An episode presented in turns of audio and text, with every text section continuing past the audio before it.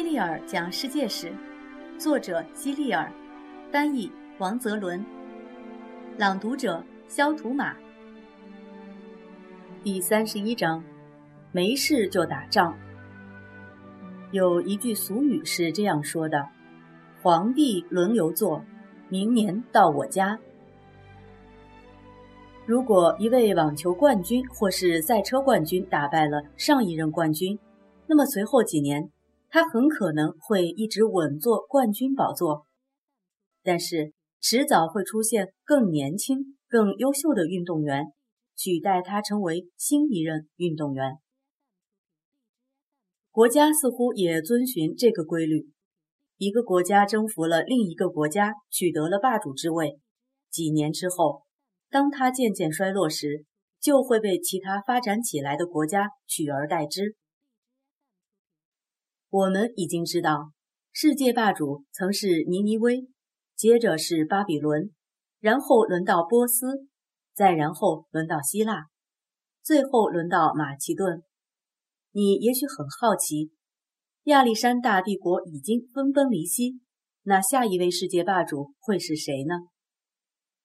亚历山大在征服世界的过程中，前进的方向一直是朝着日出的东方，还有南方，没怎么注意过日落方向的西方国家。在那时候，罗马，它被我们忽略很久了。罗马只是一个小城镇而已，城里只有狭窄的街道和小木屋。亚历山大根本不会把这种地方放在眼里。那时的罗马人。也只是想要保卫自己的国家而已，没有什么企图和野心。后来，罗马渐渐发展壮大起来，不但能够保卫自己的领土，还能发动侵略别国的战争。意大利的所有城邦几乎都被罗马侵犯过，并且都败在罗马人的手下。最终，罗马统治了整个靴子地区。这里的靴子是指意大利。因为从地图上看，意大利的国土像一只靴子。罗马人开始放眼外面的世界，想试试除了意大利之外，是不是还能征服其他的国家。也许你注意到了，在地图上，意大利这只靴子的脚尖刚好对着它前面的一个小岛，好像要把它当足球踢一样。这个小岛是西西里岛。有一个正对着西西里的城市叫迦太基，它位于地中海对面的北非。腓尼基人在很久以前建立了迦太基城，经过多年的发展，它变得非常富裕和强盛。腓尼基人与北非当地叫做博博尔人的原住民相融合，形成了一种独特的文明。他们拥有农场，种植了大量的果树和橄榄树。饲养了成群结队的牲畜，如牛、羊和马等。他们中的富人还拥有很大的庄园。迦太基靠近地中海，迦太基人建造了许多船只，与地中海沿岸的其他海港城市进行贸易往来。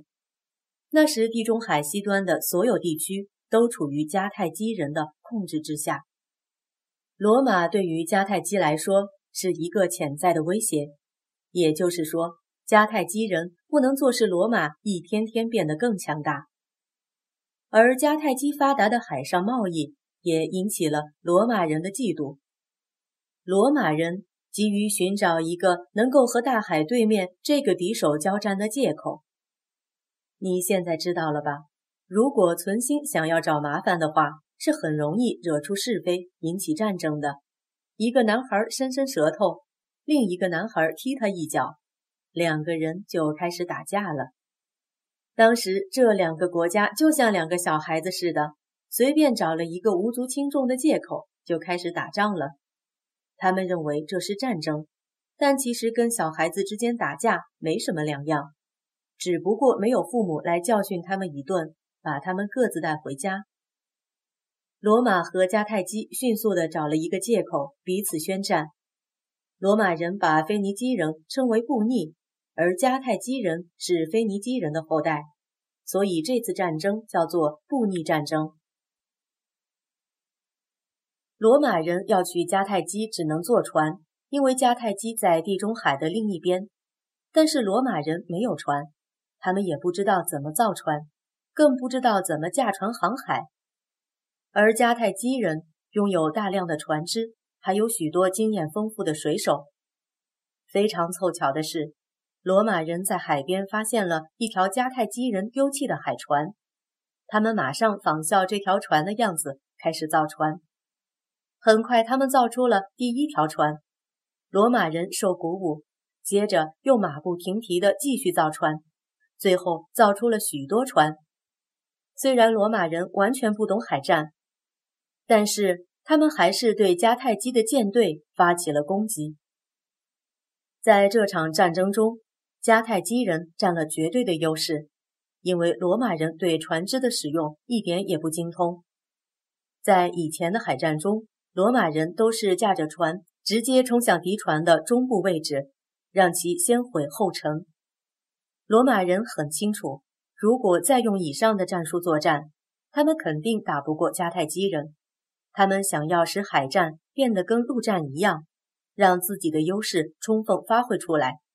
于是，他们想出了一个办法。他们发明了一种叫乌鸦嘴的巨大铁钩。当罗马人的船只靠近迦太基战船的一侧时，他们不是把对方直接撞沉，而是把乌鸦，也就是大铁钩扔出去，勾住对方的战船，将两条船拉到一起。这样，罗马战士就可以冲到敌船上，如履平地，以陆战的方式与敌人交手了。这种作战方法果然很有用。迦太基人被这种新式作战手段打得不知所措，罗马人首战告捷。但是好景不长，很快，迦太基人也学会了灵活地使用这种方法，所以双方在接下来的战争中各有胜负。最终，罗马人取得了这场战争的胜利，他们打败了迦太基人，第一次布匿战争就这样结束了。